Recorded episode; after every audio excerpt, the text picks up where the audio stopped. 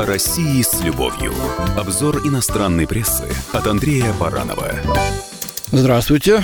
Давно уже ведя обзор на радио «Комсомольская правда» иностранной прессы, пишущей России, я перестал удивляться предвзятости и зашоренности многих публикаций о нашей стране. Ну, тут натолкнулся на материал в эстонской газете «Постимеяс» о русском языке. Эстония уже теперь Запад, да, Западе не бывает. Э, публикация в переводе с сайта «Я на СМИ» и был просто обескуражен, обескуражен, простите, накалом ненависти к России, который якобы хочет опять стать империей. Собственно, публикация так и называется «Может ли русский язык э, быть не имперским?» Пишет некий Вадим Штепа, хотя, возможно, это и псевдоним. Итак, читаем. Профессор Высшей школы экономики Гасан Гусейнов назвал клачным язык, доминирующий в российском общественном пространстве, и клака взорвалась. Это лишний раз доказало, что профессор был прав. Сегодняшний русский язык, внедряемый официозом и пропагандой, то есть не засилием англици, англицизмом, да, и прочей ерундой, а вот официозом и пропагандой действительно ужасен. Поскольку от естественного, живого языка, свойственного нормальной стране, нормальной стране, он отклонился очень далеко – Например, вы знаете, что сегодня в России нет никаких городов и сел? Ну, я, кстати, не знал. А в Эстонии, видимо, знают. Их заменил бюрократический сленг. Теперь они называются муниципальными образованиями и сельскими поселениями. Глупость несусветная. Дальше. Конечно, язык отражает свою эпоху. И поэтому сегодняшний русский язык – это язык не Пушкина и Достоевского, но истеричных ток-шоу. И эта чиновничья пропагандистская деформация языка пытается выдать себя за русский язык в целом.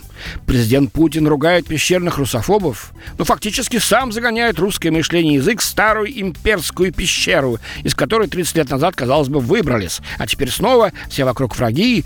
Ну, Эстония у нас лучший друг, это мы знаем, самый лучший. Вот теперь землю у нас вот недавно потребовала.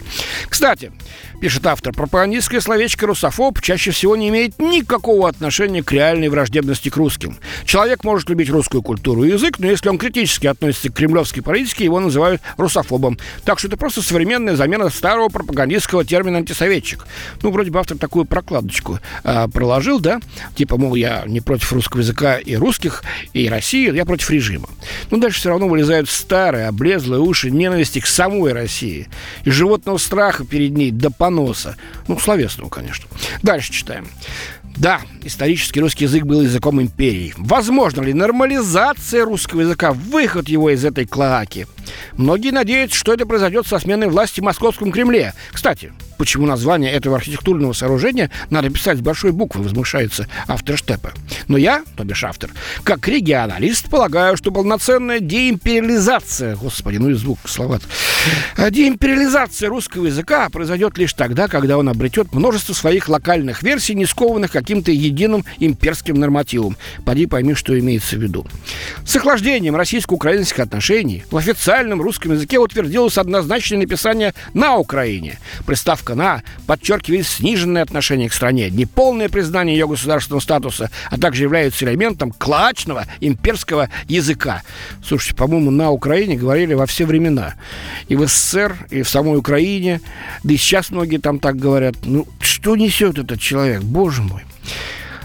Заканчивая. Жаль, что о многих языках, пишет он, в том числе в эстонском, не существует разницы между русский и российский.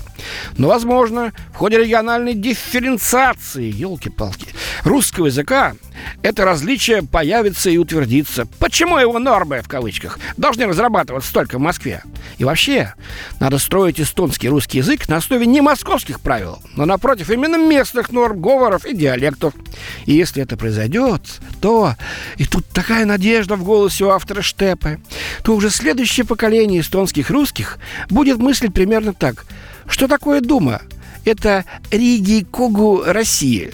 Риги Когу – это парламент эстонский. И написал его автор с большой буквы. Не дождетесь, ребята, Кремль. Во всем мире писали и будут писать с большой буквы, потому что это Кремль. А уж такое Риги Коку, уверен, даже соседних с Эстонией, Латвии и Литвой почти никто не знает. Так что злобствуйте дальше. Но ни Россию, ни русский язык, ни русскую душу, тем более, вам не переделать.